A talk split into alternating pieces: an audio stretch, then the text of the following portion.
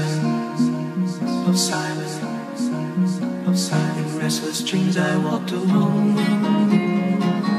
narrow streets of cobblestone, neath the halo of a street lamp.